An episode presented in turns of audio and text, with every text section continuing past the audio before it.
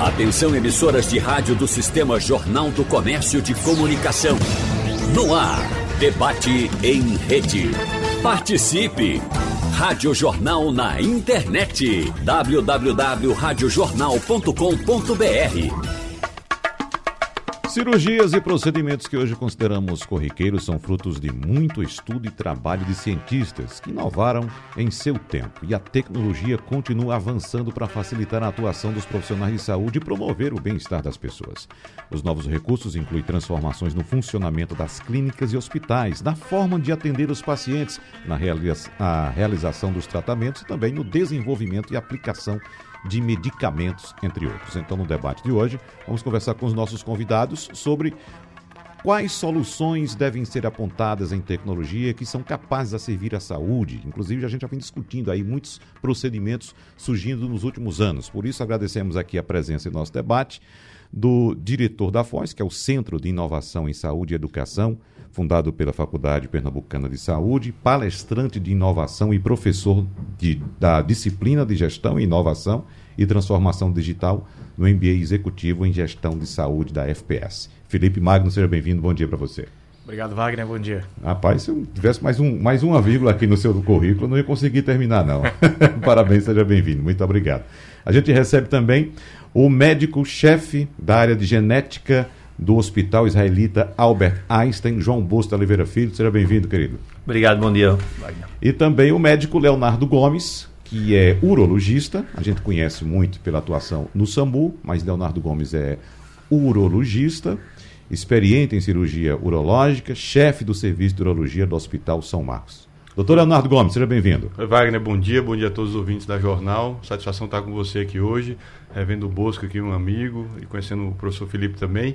Aproveitar, Wagner, que você falou, hoje é o dia do urologista. Tá ah, é? Parabéns. Todo 12 de setembro uhum. é o dia do urologista, então a minha turma hoje está de parabéns também. Muito bem. Doutor Leonardo, vamos começando pelo senhor, porque quando nós começamos a tratar aqui de tecnologia mais aplicada à saúde, nós recebemos muitas informações a respeito das cirurgias urológicas as cirurgias robóticas, né?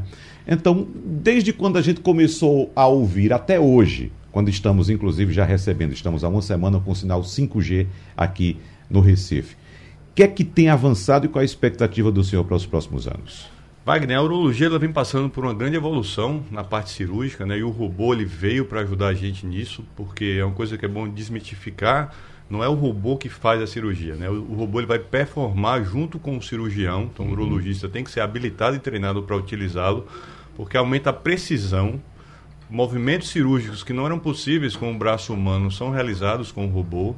E com o advento do 5G chegando cada vez mais, cirurgias remotas poderão ser possíveis de serem realizadas. Então, hoje você precisa do cirurgião na sala cirúrgica, né, junto com a sua equipe. Então, o robô lhe ajuda durante a cirurgia, mas com a possibilidade do 5G, cirurgias teleassistidas, né, à distância. Então, com um proctor, com uma pessoa, um professor, alguém à distância pode performar longe, transmitindo aquela cirurgia com precisão, sem uhum. perda de sinal, e o robô vai obedecer os comandos remotamente daquele cirurgião expert, um cirurgião sênior. Isso é feito. Além disso, nós temos cirurgias a laser, né, que também surgiram muito. A urologia ela é uma especialidade que as tecnologias são muito bem é, absorvidas. Então a gente consegue fazer grandes cirurgias com pequenos cortes ou com cortes nenhum. Né? Então a gente utiliza os orifícios naturais do próprio paciente para poder retirar um cálculo renal, fazer um tumor de bexiga, um paciente que tem uma lesão vesical, um tumor na bexiga, um tumor maligno, ficar curado com, sem corte algum. E o robô é a, a, última inovação, né? A gente já performa aqui desde 2016 aqui em Pernambuco, mas com o advento do 5G, novos robôs virão, né? Com agregada a tecnologia 5G. Uhum. Eu estive recentemente no congresso lá em São Paulo, que foi apresentado mais duas plataformas robóticas que estão chegando no mercado brasileiro. Um, inclusive, já foi aprovada na comunidade europeia, né? Vou fazer aqui propaganda da marca, mas é uma marca que é multinacionalmente conhecida e que vai baratear custo, né? Então, tecnologia, quando se chega, é muito caro. Acho que é um problema, às vezes, de um país como o nosso, tem dificuldade de acesso, né? A questão econômica mas tem muita briga para chegar no mercado aí, os preços devem mudar e a, te, e a tecnologia vai chegar mais perto de quem mais precisa. Uhum. Quando a gente fala em cirurgia robótica, a gente fala em medicina de precisão. De precisão, uhum. medicina de alta tecnologia, alta performance, você consegue deixar o paciente com sequelas mínimas ou sem sequelas, né? Por exemplo, se a gente for falar de câncer de próstata, né, que é uma coisa muito falada, muito incidente para o, o, homem, né? Uhum. A gente está chegando no Novembro Azul já já, que a gente divulga bem essa campanha do câncer da próstata, e existe um grande mito, né, um medo de se operar o paciente com câncer e ficar com sequelas, né, de perda de potência, perda de urina, e o robô ele traz uma precisão muito grande e você o paciente dificilmente fica com sequelas ou são sequelas quase que nenhuma. Então, o robô ele traz isso, traz você usar um, um aumento em, um, em, uma visão 3D. Então eu consigo enxergar dentro do abdômen do paciente uma visão tridimensional, magnificada e com precisões de movimento. Ele, por exemplo, filtra o tremor da minha mão. Né? Uhum. Né? Nós somos humanos passíveis de tremores ou naquele momento de você estar tá um pouquinho mais cansado, etc. O robô ele filtra esse tremor, ele fica ali parado, obedecendo ao meu comando, ele gira a mão em 360 graus, né, o braço robótico. Então tudo isso eu não performo com a minha mão. Então é algo que está presente, que já existe aqui há seis anos em Pernambuco, em Recife precisamente, e tem muitas vantagens para os pacientes. E o próximo passo então seria a cirurgia remota.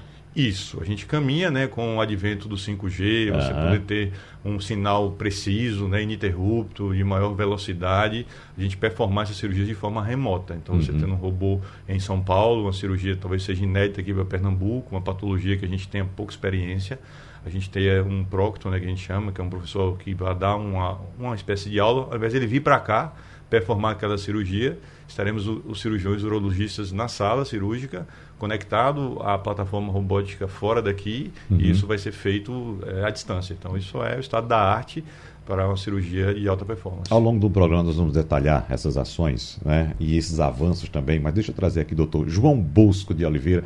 É difícil para a gente, nós temos aqui um outro doutor, mas um doutor em direito, né? Doutor João Bosco de Oliveira também. Aqui está o médico João Bosco de Oliveira Filho. E eu queria que o senhor trouxesse para a gente, doutor João Bosco, uh, as aplicações da tecnologia na sua área de genética. A gente falou e vai falar muito mais ainda a respeito da questão da cirurgia. Claro. Né? Que tem esses avanços, a recuperação do paciente. Mas na genética, a gente pode dizer que é algo mais, mais simples, mais tranquilo? Ou seja, o médico que trabalha com genética e trabalha com pesquisa tem tempo para evoluindo aquilo. Como é a tecnologia na genética hoje? Claro, Wagner. Obrigado pela pergunta. Você vê, tecnologia tem um papel muito central nos avanços em saúde de modo geral. Você vê quanto a gente tem evoluído né, com a adoção e com a transformação, com, com, com o surgimento de novas tecnologias. Léo falou agora de, de robótica. Né? Você uhum. tem né, você puxando, uh, você tem telemedicina, você tem vários níveis diferentes de, de tecnologia, mas, por exemplo, telemedicina agora foi finalmente autorizada formalmente no Brasil, né? o que permite um grau de aproximação do médico e do especialista em lugares remotos que antes não, não, não existia. Você tem a tecnologia também que transformou a genética, como você, você me deu essa, esse mote. Uhum. Né? A gente tinha um tipo de tecnologia até pouco tempo atrás, 10 anos atrás, onde a gente tinha dificuldade de sequenciar o nosso DNA. Era lento e era caro. Tá? Então a genética por muitos anos foi isso, foi muito pesquisa, era muito acadêmica. Era uma cadeira da UFPE ou da UPE que a gente via ali em metade de um semestre. Né? Ninguém dava é. muito. E com essa transformação tecnológica dos últimos anos, aconteceu uh, de. Agora a gente tem equipamentos onde eu sequencio o genoma humano, lembra? 10 anos atrás, 2008, ou seja, 14 anos atrás, sequenciar um genoma era, custava até 100 milhões de dólares ou mais, ou seja, com as tecnologias iniciais. Uhum. Ao longo desse tempo, agora sequenciar um genoma humano, a gente consegue fazer com equipamento que a gente dispõe, por exemplo, no, no Einstein, por um custo de 600 dólares e caminhando para baixo de 400 dólares. E, e, tem companhia dizendo que vai sequenciar um genoma humano por 100 dólares até o ano que vem, não é uhum. daqui a 10 anos. Né? E isso a, gente conseguiu aplicar a genética em mais larga escala, sequenciando muita gente, de forma que entendendo o que essa alteração no nosso DNA causa, se causa uma predisposição à doença, se eu posso melhorar meu tratamento baseado na genômica. E essa transformação tecnológica, mais o acúmulo do conhecimento de entender o que aquela alteração do DNA significa e para que serve, trouxe a genética para a clínica. Então, essa conversa comprida todinha foi para dizer que agora a genética é parte da clínica. Ninguém, por exemplo, trata mais um tumor de pulmão como tumor de pulmão, uhum. baseado em laboratório comum ou imagem. Você tem que fazer a genética do tumor de pulmão. E dependendo da genética, eu vou tomar remédio A, se for uma determinada alteração de genética, o remédio B, se for uma determinada alteração genética, o remédio C tem, na verdade, seis ou sete opções só para pulmão, baseado na genômica. Intestino, a mesma coisa. Próstata, metastático também. Mama, melanoma. Então, praticamente hoje em dia, em oncologia, virou uma especialidade que não pode se dissociar da genética. Tá? Então, a gente já viu essa chegada da genética né, em, em, algumas áreas de oncologia. Diagnóstico também, antigamente a gente ficava uma criança com doença grave, pesquisando, será que é tal gene, sequencia um, sequencia outro. Hoje em dia sequencia o genoma inteiro ou o exoma. 22 mil genes da criança de uma vez só, do adulto. Uhum. E tem um diagnóstico em poucas semanas. Daqui a pouco posso falar de um projeto nosso que agora, vendo que 40% das crianças, às vezes com mais de 5 anos sem diagnóstico, você consegue resolver em poucas semanas usando esse tipo de tecnologia, projeto chamado Projeto Genomas Raros, que eu toco uhum. há mais ou menos um ano e meio. A gente já fez quase 5 mil crianças aqui no país no SUS. Né? Então, a genética veio para transformar primeiro para diagnóstico, tratamento e agora está vindo para uma outra coisa. A gente não quer estar tá doente. A genômica agora está vindo para prevenção. Uhum. Agora eu consigo mapear a sua genética, a nossa genética, e dizer, olha, você tem maior risco de desenvolver um câncer de mama, se for mulher, ou ovário, ou um câncer de intestino, ou você tem mais tendência a ter doença arterial coronariana, uhum. ou a diabetes, por exemplo, Sim. e a gente consegue aí fazer uma prevenção personalizada, customizada para você e não para todo mundo na sua idade. Você, uhum. apesar de ter a mesma idade, mesmo sexo, é diferente das pessoas. Então, eu acho que essa transformação é forte e está caminhando em fases. Agora, essa fase da prevenção, sinceramente, é que mais me empolga, que a gente quer ficar saudável, né? Exatamente. tratar. Agora, qual o período dessa prevenção? Qual o espaço de tempo? Por exemplo, o feto no útero. É possível que a, a genética, a genômica associada à tecnologia possa fazer essa previsão? Já e já está fazendo. A gente está tá em, em, fases, né, né, Wagner? O que é que acontece agora? Se você tem uma história de uma, de uma, doença na família, que várias pessoas já tiveram doença grave, doença neurológica, hoje em dia a gente já consegue, se você fez fertilização in vitro, tirar algumas células desse embrião, a gente estuda o DNA e faz um diagnóstico para saber se aquele embrião, você, geralmente tem vários embriões, uhum. você escolhe o que não tem o gene doente e implanta na mulher o gene saudável, acabando, às vezes, múltiplas gerações de doença na família já de cara. Né? Uhum. Né? Então, isso aí você faz essa, essa, essa seleção que é totalmente permitida baseada numa doença. Né? A gente conseguiria prever outros, outros traços do embrião? Consegue. Você consegue ver cor dos olhos, mas isso ainda não é utilizado na prática, até porque é desnecessário e, às vezes, eticamente não aconselhável. Né? Ou seja, só o que é permitido hoje é para fins de saúde, ou seja, esse, esse, esse, esse cuidado com não nascer doente. Então, isso a gente já faz. Então, então já pode começar nessa época, se tem uma história familiar forte. E daí em diante tem genética para tudo. Eu posso ver a genética, por exemplo, de como eu metabolizo as drogas e começar a usar isso desde que sou pequeno, para ajustar minha, minha dose do meu remédio, uhum. prevenir efeitos colaterais, né, a chamada farmacogenômica. Quando chega na idade mais ou menos perto de 18 anos, eu posso ver minha genética de prevenção de cânceres, por exemplo, câncer de mama, que você só começa a fazer alguma coisa depois de 18, 20, 20 anos de idade. Então, você pode usar em fases diferentes o que é apropriado, mas acho que em cada fase você vai ter nossa genética. E chegando nesse custo de 100 dólares, não vai ter essa barreira que eu acho que não é mais nem de conhecimento nem de tecnologia atual é de custo para implementação em larga escala. É, inclusive um no serviço público, que eu acredito que tem a restrições no serviço público hoje, né? Claro, totalmente. Até é. para diagnóstico tem muita restrição e foi por isso que a gente criou esse projeto em colaboração com a Einstein, o Ministério da Saúde, que eu coordeno, chamado Projeto Genomas Raros, que é para trazer o genoma, essa ferramenta de sequenciamento de todos os genes, para crianças que necessitam nos ambulatórios de doença rara no país. A gente ah. tem 17 centros, a UFPE acabou de ser aprovada, então aqui em Pernambuco vai começar a recrutar. Estava no telefone com o pessoal da endócrino agora, Lúcia. Né? Então, é justamente por essa dificuldade, a gente fez uma parceria público-privada, Ministério da Saúde, Hospital de Alito Albert Einstein, e a, e a ideia é que o SUS adote onde for, onde se mostrar que tem um benefício e tem um custo-benefício. Vamos detalhar esse projeto daqui a pouco, mas vamos trazer para a conversa também o professor Felipe Magno. É disso que se trata em sala de aula hoje, professor Felipe? Exatamente. É... Eu sempre falo assim, qual o papel da inovação? Né? Quando a gente fala de inovação de, um, de uma forma geral. E aí, basicamente, eu trago cinco pontos, né? Quando a gente fala de inovação. Primeiro, que é dar acesso ao que antes era exclusivo. Né? Uh, segundo, que é desafiar o status quo. Né? Como está hoje, como é que a gente pode melhorar, mudar, transformar para o amanhã. Terceiro, o papel da inovação é democratizar o que antes era exclusivo é, desmonetizar ou baratear o que antes era caro uhum. e entregar a conveniência para quem usa. Então a gente teve exemplo de todos esses cinco pontos aqui que a gente que eu tratei agora na conversa com o Dr. João Bosco e com o Dr. Leonardo. Uhum. Né, a questão da robótica, né, trazendo conveniência, segurança, é, facilidade, né, até o pós-cirúrgico é mais rápido também. É, e a questão do, do genoma, né, da genética, tem muito a ver com o que a gente chama dos quatro P's da saúde, né? que é prevenção, predição, participação e personalização. Hoje a gente tem uma saúde que cura, né? mas a gente não tem ainda investimentos massivos em prevenção. Uhum. Né? E a genética tem um papel importantíssimo justamente nesse, nessa transformação da saúde. Né? Se você me perguntasse hoje, na minha opinião, qual o maior desafio da saúde, além, logicamente, de tratar o que é básico, que é necessário, principalmente para um país como o Brasil, é a gente transformar uma saúde que cura para uma saúde que previne e aí, consequentemente, você reduz gastos públicos, investe melhor o dinheiro, o dinheiro é, os investimentos em saúde e, consequentemente, você tem uma população e um desenvolvimento populacional até mais saudável. É, essa questão do financiamento é importante, a gente sempre escuta esse debate, tem sempre esse debate da questão do financiamento, principalmente na saúde pública, mas você toca em pontos importantes, né?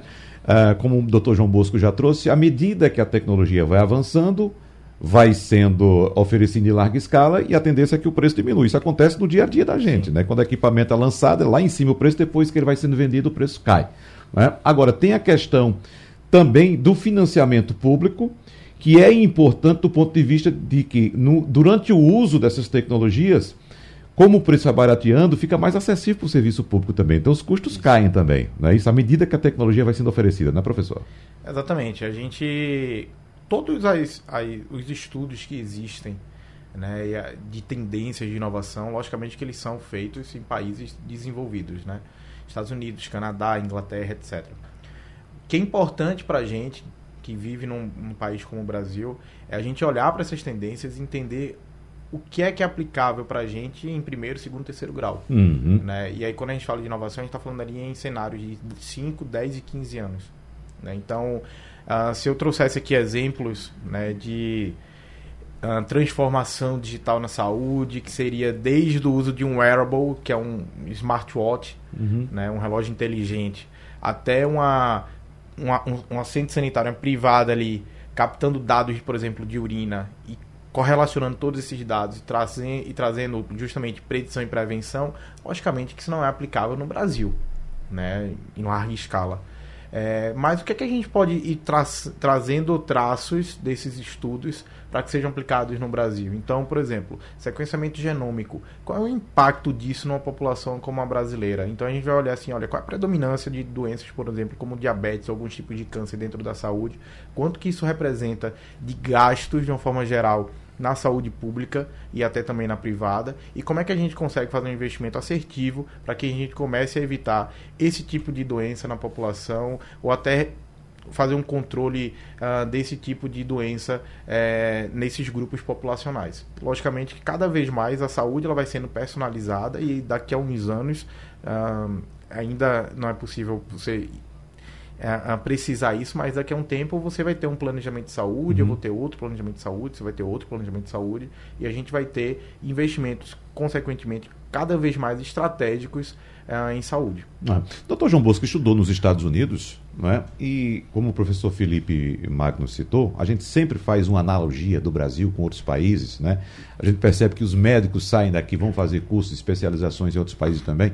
Qual a realidade do Brasil hoje, do ponto de vista de tecnologia, para outros países, principalmente Estados Unidos, que o senhor esteve um tempo por lá? Não, uh, a gente está sempre, no, pelas dificuldades nossas estruturais, né, por ser um país que não é um país desenvolvido ainda, a gente tem dificuldade de financiamento, não só na saúde, mas em outros setores. A gente tem dois Brasis, na verdade, não posso responder. Uhum. No privado, a gente tá, pode estar tá mesmo coisa estar tá em Washington, DC ou está em Nova York tá? Porque aqui a gente tem à disposição os melhores robôs, uhum. os melhores cirurgiões, nunca faltou massa de gente. então o robô que existe aqui existe lá nos Estados o Unidos mesmo, também. O mesmo coisa. sequenciamento que faz aqui faz nos Estados Unidos, certo? Uhum. O então, então tem, a gente tem essa dicotomia entre o que é bom chegou e fica e a gente consegue fazer o tratamento de tudo no país sem sombra de dúvida, né? da mesma forma que faria nos Estados Unidos. O acesso à tecnologia é total no privado. Já no público, você tem essa, esse, essa distância entre o que, o que quem tem acesso à saúde privada e suplementar uhum. e quem tem acesso via o sistema público de saúde. Por todas essas dificuldades de financiamento do sistema público de saúde, que é excepcional, mas tem as dificuldades de se manter e implementar coisas novas. É por isso que criou-se esses núcleos de avaliação de tecnologia, para dizer, olha, a gente só implanta uma tecnologia aqui quando está bem provado que o custo-benefício é claro. Mesmo assim, a gente, às vezes, mesmo que provado, passa ainda anos para implementar. Então, eu acho que a gente tem essa dicotomia entre o Brasil que tem acesso a tudo e não está atrasado em nada em relação ao exterior, uhum. e o Brasil realmente onde tem uma dificuldade até de itens uh, mais, mais básicos. Então, eu acho que é, esse buraco é que a gente tem que fechar. Uh, e aí tem, obviamente, não é fácil, uhum. mas eu acho que a gente não deve nada no privado, na saúde suplementar, o que está sendo feito fora. E aí, Wagner, eu acho que a gente, o Bosco foi muito feliz, a gente tem que também uma questão cultural aí, sabe? O que se gasta em cura, muitas vezes, é muito maior do que se gasta em prevenção. Uhum. Isso a gente escuta desde a faculdade, né? Prevenção e promoção à saúde. Eu acho que o acesso à inovação e à tecnologia está cada vez mais provando isso. Né? Um, um estudo genômico hoje de 100 dólares, que já caiu um preço né, muito mais barato do que era no passado como o Bosco falou aqui, você pensa, ah, mas a tecnologia do robô é fantástica, você usar um laser, fazer uma cirurgia, mas é muito mais custoso do que evitar que aquele cara adoeça.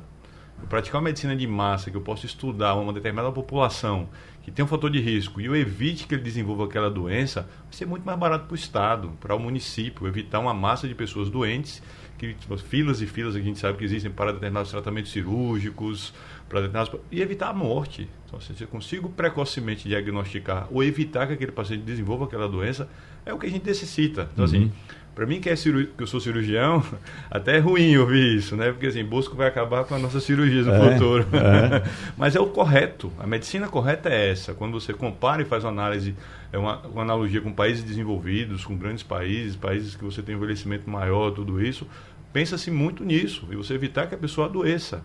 Fazer a cirurgia para os casos de exceção, aquele caso que o paciente tem uma genética que vai ter isso mesmo, que ele vai desenvolver a doença, que você não tem como evitar, mas eu tenho como predizer o momento. O momento certo do diagnóstico, o momento certo do tratamento e o que é mais importante, personalizar.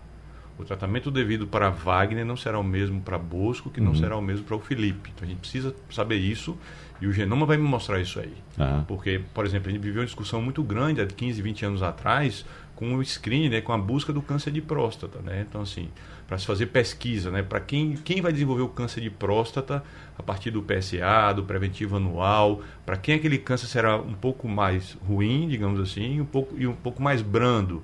Então essa é uma grande dificuldade muitas vezes. Então o histórico familiar, o estudo genético vai me dizer, olha, o paciente X ele vai desenvolver um câncer de próstata de uma forma mais agressiva, eu preciso intervir precocemente, eu vou começar a seriar o PSA dele mais jovem, eu vou começar a fazer biópsias mais, mais precocemente, para que ele, pelo menos se ele tiver o câncer, seja numa fase inicial e que eu vá utilizar o robô, que eu dê a cura para ele. Uhum. Eu não perco o time, né? o momento certo de agir.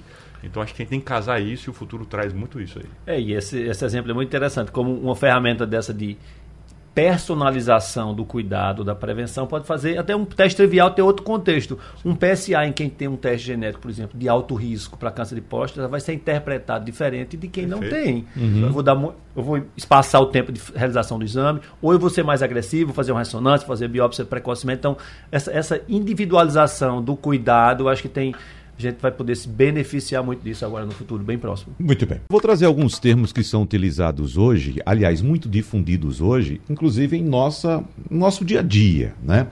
Por exemplo, impressão 3D. Uh, ah, já falei sobre medicina de precisão, mas vamos falar também sobre inteligência artificial, realidade virtual, telemedicina. Então, professor Felipe Magno, como é que esses termos que nós utilizamos aqui, basicamente o nosso dia a dia com o nosso smartphone, com o nosso computador, estão sendo utilizados na sala de aula para mostrar para os novos médicos, os futuros médicos, melhor dizendo, que eles vão passar a atuar agora com os seus pacientes de forma, digamos, não tão tete a tete, não tão presente, não tão cara a cara ali. É, vou trazer o tema da, da realidade virtual, uhum. que é algo que a gente utiliza no dia a dia da gente, lá na Faculdade Pernambucana de Saúde. Hoje, todos os estudantes que estão em formação, dentro do laboratório de anatomia, eles têm acesso a um equipamento, né, uma startup, né, uh, onde você coloca um óculos de realidade virtual e você tem acesso ao corpo humano de uma forma geral. Uhum. Né? Você tem acesso a todos os órgãos e você consegue ver ele tri tridimensionalmente, né? olhar, ampliar, pegar um vaso, um nervo que é pequenininho, que às vezes a olho nu você não consegue ver, você consegue enxergar lá toda a estrutura e isso ajuda muito na formação. É, inclusive, nesse momento, a gente está estruturando um centro de simulação realística dentro da faculdade. É, já está conveniado ao, ao Einstein.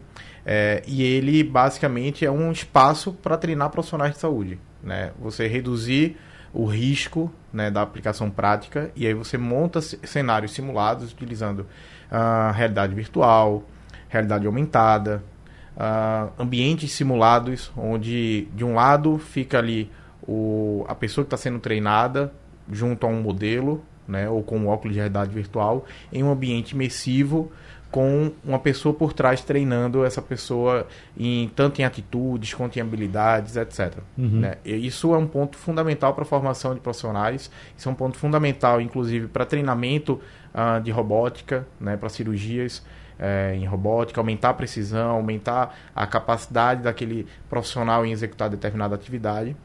E você tocou num, num ponto de impressão 3D. É, eu trago também um ponto de impressão 3D de medicamentos. Uhum. Voltando ainda, inclusive, para aquela questão que a gente estava falando no bloco anterior, sobre a personalização. Né? Impressão 3D de medicamentos hoje é uma realidade, ainda em testes, mas já é uma realidade. Aí fica só aquele tempo né, para entrar essa, essa tecnologia no mercado. Mas amanhã vai ser possível que você tenha o seu medicamento impresso com a quantidade exata daquela substância que você precisa, é, até mil miligramas, por exemplo, é, onde você não vai ter ou vai reduzir os efeitos colaterais de outras substâncias que, para o seu caso, não são necessárias dentro daquele determinado medicamento. Uhum. Acho que o doutor, inclusive João Bosco, pode falar um pouco melhor sobre isso, mas já é uma realidade, inclusive no futuro, a ideia é que você tenha impressora 3D de medicamento na sua própria casa. Né? Então, veja até onde a gente está indo na parte de farmacogenômica. Mas deixa eu colocar um elemento aqui, doutor João Bosco vai detalhar, mas estamos aqui diante de dois jovens médicos não é? que estão tratando de tecnologia, mas eu tenho certeza que nas escolas deles eles colocaram a mão na massa. Não sei se é. já alguém já passou por essa questão de realidade virtual. Então, qual a diferença, meu amigo? Hoje você tem esse trabalho que o professor Felipe citou aqui, de você poder atuar e estudar com a realidade virtual, e o médico Leonardo Gomes, que foi lá, na hora de anatomia, botou literalmente a mão na massa. É, o, o, depoimento do Felipe me veio à cabeça o cheiro do formol. Acho que o Bosquinho aqui deve ter lembrado também. É, nas aulas de anatomia, a gente. Obrigado pelo jovem, tá? É, a gente ficava impregnado com aquele cheiro e muitas vezes a peça anatômica, né? Ali era um, é um cadáver, né? Foi uma pessoa um dia, tinha sido manipulado já por outras turmas que passaram em medicina. Então, aquele pequeno nervo que ele está citando ali, o Felipe, às vezes nem existia mais, porque a turma que passou antes da gente manipulou, dissecou aquele cadáver já, e não existe. E aí você, ó, é mais ou menos aqui. Era assim que a gente ouvia, né, Busco, não era na faculdade. Aqui passa o nervo tal. Então você fazia tinha uma ideia do que era o nervo. Muitas vezes você não, não ouvia. Tinha que acreditar, ir para o Atlas de Anatomia, que era um papel, hoje você tem isso na palma da mão no celular, e estudar em um desenho, muitas vezes, ou numa foto de um cadáver, mas assim, você não via. Você hoje manipula virtualmente nesse ambiente, nessa realidade virtual. Você faz uma rotação naquela, naquele modelo, né, naquele cadáver virtual. Então você vê tudo. Não uhum. tem como um estudante hoje de medicina ele não ter acesso a tudo que tem envolvido daquela patologia ou daquele estudo, daquele sistema. Aparelho urinário, vamos falar na minha área, o sistema genito-urinário. Você vê tudo. Então você consegue manipular vai ver uma próstata em grande aumento, diminuir, ver as patologias, não tem isso também, você simula para você ver. Então você tem aquela, na histologia, é, na embriologia. Então, assim, é, a Mas, formação é, é muito. Doutor Leonardo, me permita, a questão do toque. É, o toque ainda não há nada uhum. que substitua. Lembrar que ele é um exame que ele é feito para aumentar a precisão no diagnóstico. Você hoje tem a ressonância multiparamétrica da próstata, que você evita, por exemplo, biópsias desnecessárias. Então, há um tempo atrás, quando você não tinha aparelhos de ressonância mais desenvolvidos como você tem hoje, você acabava biopsiando mais pessoas para chegar ao diagnóstico. Então, hoje você, com um PSA, uma história bem feita, uma história clínica familiar e do paciente, um exame físico que compreende o toque retal, uhum. você tem uma predição de até 95% de acerto. Então, eu somando isso com uma ressonância bem feita, eu vou encaminhar aquele paciente para uma biópsia e vou acertar o diagnóstico. Uhum. Aí depois eu vou definir qual o tratamento para aquele paciente. Então, assim, ainda não tem nada que substitua o toque, o toque faz parte ainda disso. Fala-se já no futuro, eu, como eu falei, cheguei no congresso recentemente, de, nas evoluções da ressonância, e você tem uma precisão tão grande de dizer, ó, esse caso aqui o marcador radiológico dele indica que é um tumor de próstata. Uhum. Mas ele não consegue me dizer, por exemplo, que estadio vai ser. Né? Então, mas vai, a precisão vai estar cada vez maior. Uhum. No futuro, não sabemos ainda, mas se caminha até para se dispensar uma biópsia de próstata, muitas vezes, se eu tiver um genoma daquele paciente, uma história familiar de predição de câncer de próstata, que a chance é gigantesca dele ter um câncer e um câncer que seja cirúrgico o tratamento. Então, assim, estamos caminhando a largos passos para isso. Uhum. Doutor Bosco. Não, e outra, assim, só, só lembrando, você está falando da tecnologia, obviamente tecnologias são ferramentas que ajudam a, nesse caso, né, a aprender. Nada substitui esforço, né? Sentar Sim. lá e estudar, uhum. seja é. com papel, com peça, o que seja. Então, são uhum. acessórios. São né? acessórios, né, que ajudam bastante. Você disse, complementa, a gente tinha que usar a imaginação, né?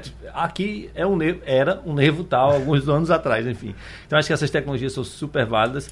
É, você está falando, uh, só, só voltando um pouco, falando da biópsia, né? E a, até isso também tem sido mudado, revolucionado agora recentemente. Né? Obviamente que nada substitui você examinar um órgão, né? a gente tem os exames de imagem, ou ir lá, nesse caso, fazer uma biópsia. Né? Mas agora a gente já tem as chamadas, começou a era das chamadas biópsias líquidas. Tá? Só para entender o que é. Não é a substituição da biópsia tradicional, mas realmente pode dar uma ajuda. A biópsia líquida é quando, em vez de ir lá no órgão, certo? Eu pego o sangue da pessoa uhum. e procuro fragmentos de tumor no sangue. Tem algumas alterações genéticas que são típicas de tumor e não são vistas no tecido normal. Então, por exemplo, se você tira o sangue, procura lá o que está circulante, por isso que é, tá, por isso que é líquido, está circulando no sangue, né? E procura uma alteração DNA que não é para ser encontrada e eu vejo, suspeito que haja um tumor. E isso marca, isso conjunto com outros exames de bioquímica, tá? Tipo PSA, outros exames, você pode compor um mapa hoje em dia que tem teste chamado Cancer Seek, que você dá uma estimativa, dependendo do órgão, de até 80% ou mais de chance de acertar de onde é uhum. que está vindo a alteração Rapaz. e que órgão você deve estudar. Então, uhum. a gente está caminhando para uma fase de prevenção, identificação precoce. Nesse caso, não é prevenção, né? Já está doente. Mas de identificação precoce, que Léo citou antes aqui, que permite um tratamento precoce com alta chance de cura. Então, até, até essa ideia que a gente tinha que toda vez a gente tem que estar no tecido biopsiando para saber se é um tumor, a gente ainda continua precisando, mas agora a gente está tem certas situações onde outros tipos de tecnologia isso já está disponível nos Estados Unidos ou aqui em privado, de a gente fazer esse teste todo ano como uma ferramenta de busca, de screening complementar a todas as coisas tradicionais. Ainda no início da adoção, né? ainda, uhum. ainda, ainda maturando a tecnologia, mas a gente está caminhando até para realmente. João Bosco, qual o nível de realidade dessas condições que o senhor está colocando aqui no nosso debate? Porque eu tenho certeza que tem muita gente ouvindo a gente e pensando aí, rapaz, esse médico está com conversa de ficção científica. Não é? Verdade. Porque é uma coisa tão fantástica, tão maravilhosa, isso já existe. Existe, por exemplo, só para ter ideia. É, é um teste caro, né? Custa, custa em torno de mil dólares, mil e poucos dólares, né? Esse de, de avaliação de você olhar o sangue uma vez por ano uhum. para saber se tem, se tá, se tem a suspeita de ter um tumor. Sei. Só para dar exemplos práticos, né? Um teste, por exemplo, hoje em dia está abaixo de dois mil reais, só para desmistificar, um teste desse de avaliação de prevenção, onde você faz um mapa com diversos genes, dezenas de genes, para saber se você tem um risco igual à população geral, ou muito aumentado de uma determinada condição, feito alguns aneurismas, doenças cardíacas e tumores, feito mama, próstata, intestino. Nem todos os tumores têm genética preditiva. Alguns têm, né? E, e tem, e tem o que se fazer se encontrar. Só vale a pena fazer uma genômica preditiva se você tem o que se fazer para mudar a história natural daquilo ali, né? Então, uhum. sub 2000 disponível qualquer tempo, 20 dias úteis, 20 dias para entregar, 20 dias corridos. Então, é realidade, só que ainda não é do dia a dia. Por isso que parece tão fantasioso e fantástico. Mas, Sim. né? É próximo. É você, você virar as costas, você consegue fazer. Uhum. Quando é que isso vai entrar em larga escala? Precisa de redução de custo, porque abaixo de dois mil reais ainda não significa 100 reais, nem 50 reais que é onde fica, né? Então a gente está caminhando nessa direção e como eu repito, acho que é custo, com a avançada tecnologia, a adoção em massa crescendo, isso tendo a ser derrubado, a gente vai começar a ouvir mais isso do seu médico, dizer, vá lá e faça esse teste preditivo, uhum. né? daqui a pouco a gente vai começar nessa, nessa era. E a gente começa a ver coisas que eram ficção científica hoje no dia da, da gente, né? Então hoje, por exemplo, você tem um, um smartwatch, um relógio inteligente, que carrega ali com você uh, um aparelho de eletrocardiograma. Oxímetro, né? né? Um oxímetro. Uhum. Aparelhos que você tinha antigamente em UTI, você tem hoje miniaturizados né, no seu pulso. Né? E aí, um exercício sempre que eu faço nas palestras, nas aulas, por exemplo, é o seguinte: imagine que você amanhã está na seguinte situação: você está indo para sua casa, no seu carro, é, a sua casa já, tá, já está toda automatizada, toda sistematizada, informatizada. Quando você chegar em casa, sua porta vai registrar o momento que você chegou, a hora que você chegou. Quando você colocar sua roupa na máquina de lavar, a máquina de lavar vai identificar a roupa, o tipo de roupa que você colocou ali. Então, se você ao longo do dia não colocou nenhuma roupa de exercício, por exemplo, significa que pro provavelmente você não fez nenhum exercício físico. A sua geladeira vai entender qual o tipo de comida que você retirou e comeu naquele dia. A sua, o seu, a sua privada ali vai fazer uh, testes a partir da sua urina e das suas fezes. E isso já é realidade, logicamente, em laboratório. É, o seu smartwatch está ali monitorando você 100% do tempo, isso já é realidade. Né? Isso tudo gera dados. Uhum. Né? Isso tudo gera ali um banco de dados que, uma vez eles sendo processados uh, e lidos da forma correta, vai dizer o seguinte: olha, Wagner hoje chegou de 11 horas da noite em casa, não fez exercício físico, ele já vem nessa rotina há uns 20 dias. Todo dia que ele chega em casa, ele come um pedaço de torta e uma coxinha. A glicose dele já está alto, o colesterol está alto, está tudo dando errado e em algum momento ele vai entrar em colapso. Uhum. E aí, os seus dados no seu smartwatch começam a apresentar que você está tendo algumas variações. Uh, amanhã, não, sei, não sabemos quando, mas vai ser possível que esses dados, antes de você começar a colapsar, vai ser enviado lá para o hospital que está cadastrado, o médico que lhe acompanha, e ele vai entrar em contato com você, assim, Wagner, vem aqui para o hospital que está dando errado, ou manda uma ambulância, ou já manda você imprimir lá o seu medicamento na sua impressora 3D dentro da sua casa, em último caso, que eu acho que não vai acontecer, já manda um carro funerário para ele buscar. Né? Léo manda o SAMU. É. Léo manda o SAMU. Só fazer um parêntese aqui. Nós somos há quase uma semana, no último 7 de setembro, que uma grande indústria de smartphones e smartwatches lançou o relógio na nova versão, uhum. que tem um sensor de movimento. Isso. Então, caso haja uma colisão ou uma queda da própria altura, por exemplo, um idoso né, que cai em casa, tem toda a morbidade, uhum. o relógio ele consegue, pela mudança de postura, né, ou de uma freada brusca, uma colisão, ele emitir sinal para um serviço de emergência para dizer, olha, fulano de tal se acidentou e já manda com a localização geográfica, então já tem a precisão do local, algo aconteceu com, não vamos usar Wagner não, com o seu José, Dona uhum. Maria, e eu preciso atendê-lo porque algo aconteceu. Isso. Pode ser, ah, o carro, se ele for um carro conectado, você é um cara que entende muito de carro, que eu sei disso, ele pode conversar através de uma central com aquele paciente, fazer perguntas não havendo resposta daquele, daquela vítima né, de um possível acidente, ele vai acionar o serviço de socorro. Aconteceu alguma coisa com o carro X na rodovia ou na rua tal, precisa mandar o resgate lá, o atendimento lá, e quando se chega no local vai chegar mais rápido, com uma precisão maior e vai salvar aquela vida. Isso é 2022, nós uhum. estamos falando. É, e, essa é uma tecnologia automotiva, inclusive do, é. do, do airbag. Sim. Que o airbag não é a colisão que aciona o airbag, Sim. é a desaceleração perfeito, que aciona o airbag. Perfeito. A gente e a gente fala em coisa que, assim, é, é, muito do que o Dr. Bosco está falando aqui é realidade. Então, assim, pode ainda não estar no alcance de todos da sociedade. Infelizmente, como ele falou, nós temos dois Brasis.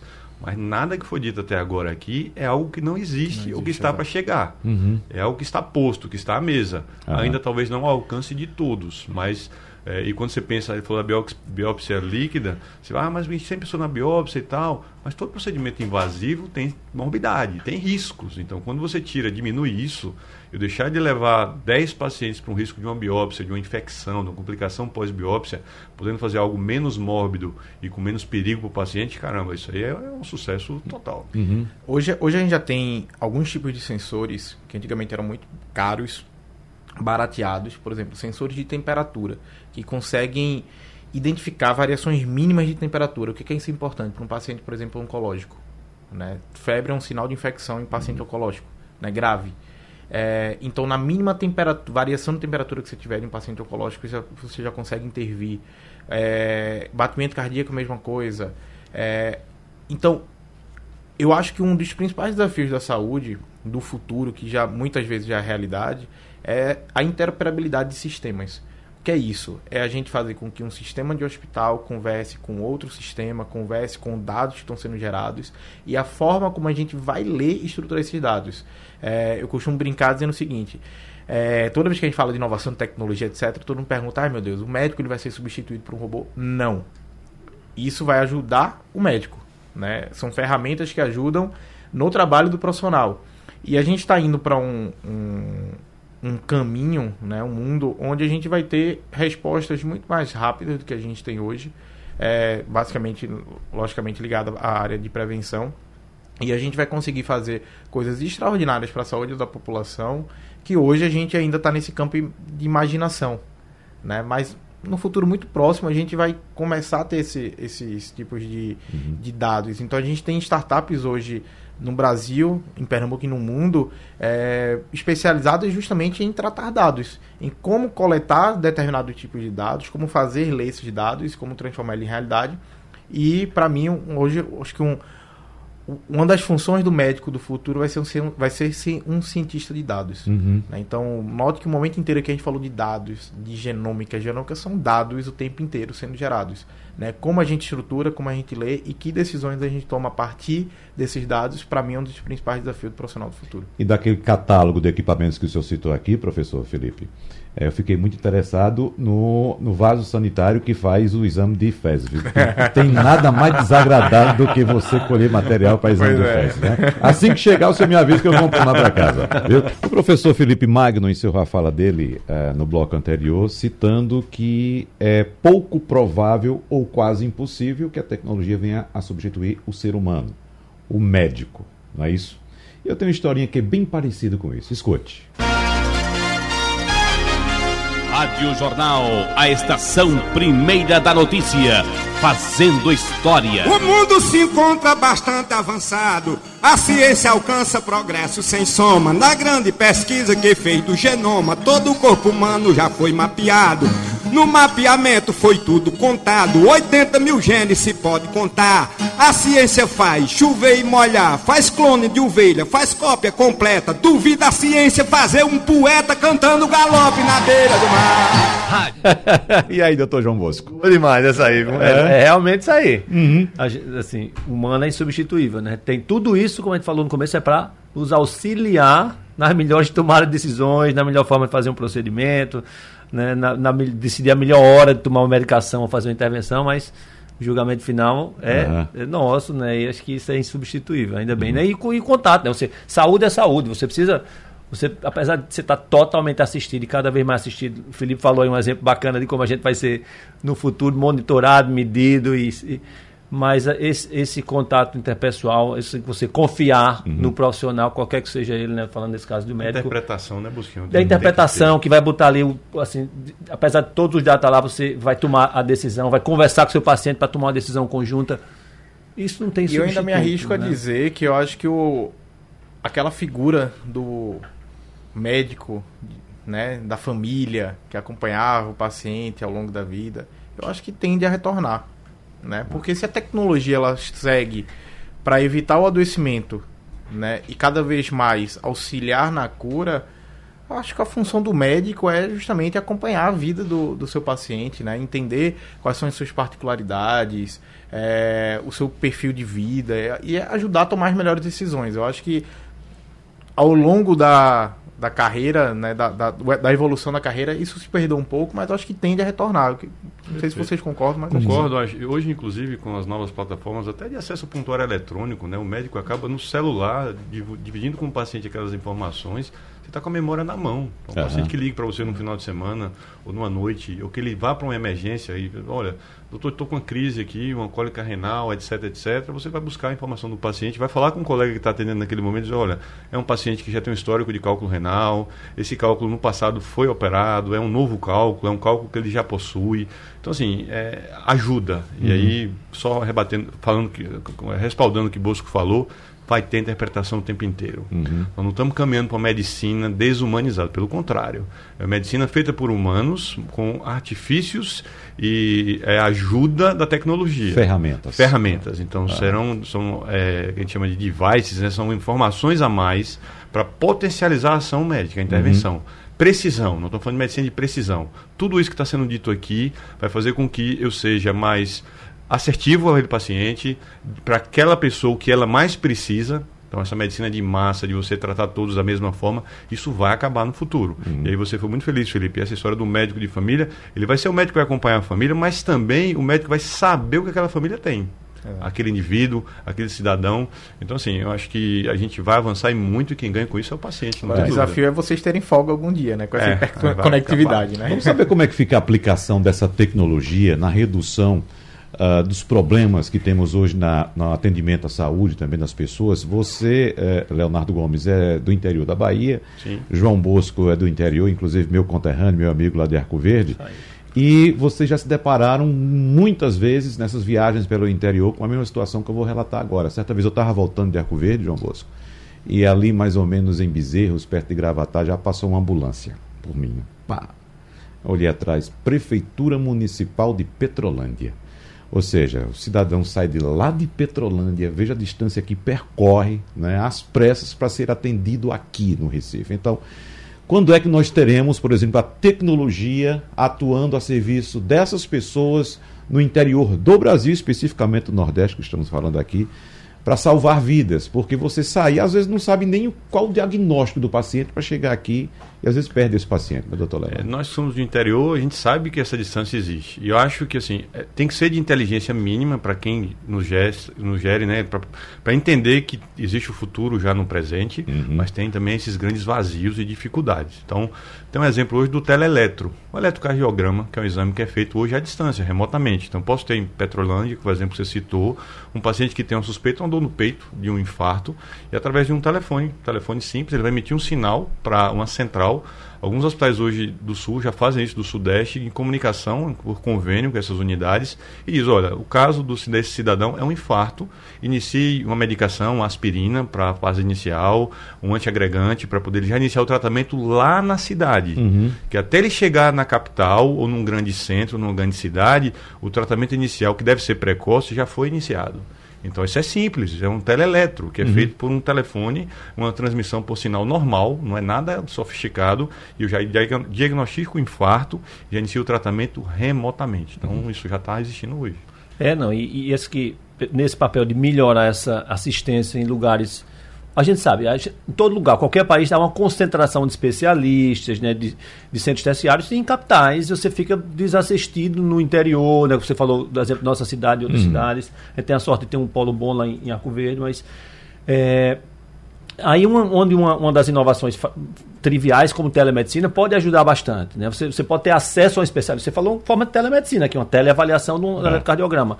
O Einstein, por exemplo, tem programas há muito, alguns anos já, onde os profissionais especialistas podem ficar na capital, mas assistindo até a visita médica do outro lado, ou no UTI, ou como apoio ao médico que não é especialista, mas está o cardio remoto e o clínico geral ali dando apoio àquele caso em tempo real. Então, acho que é, um, é uma área onde a telemedicina, que foi aprovada agora para você pode utilizar né, pelo Conselho Federal de Medicina de forma ampla, pode ajudar muito a encurtar as distâncias e a melhorar a assistência, a qualidade da assistência. Fora as coisas que a gente está falando mais fantasiosas, tipo, se, tiver, se eu fizer uma boa prevenção, eu tenho menos, evento. Mas falando na vida mais uh, real. agora é. real, acho que é um, um impacto de uma telemedicina estruturada, né, é. gerida pelo Estado para distribuir esse, esse conhecimento que está muito concentrado nas capitais. Uhum. Para o interior tem um, tem um potencial de fazer um impacto muito grande. A chegada do 5G ela tem um, um um papel muito importante nisso, né? Eu acho que um dos Sim. principais vantagens do 5G em relação ao 4G que a gente tem hoje é justamente locais remotos se tornarem conectados. Uhum. Né? O IMIP, por exemplo, faz tele, teleatendimento, telemedicina há décadas com saúde indígena. Né? Lá em Roraima, no interior de Roraima, você tem ali um paciente está precisando da opinião de um especialista. Você aqui em Recife tem um especialista faz o teleatendimento, né? Então é, é um exemplo prático de como o 5G pode também aplicar. E aí lembra uma frase que eu sempre falo que é o seguinte: toda inovação no início ela é superestimada, no longo prazo ela é subestimada, uhum. né? O caso do, da telemedicina, além de logicamente todos os conceitos, né, é, ideológicos, etc que levou ela só a ser aprovada agora, pós necessidade da pandemia, é, é, um exemplo disso, né? De subestimação.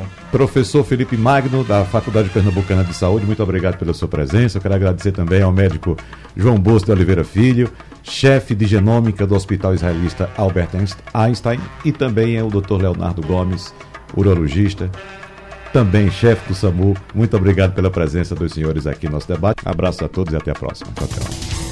Sugestão ou comentário sobre o programa que você acaba de ouvir, envie para o nosso WhatsApp 99147 8520.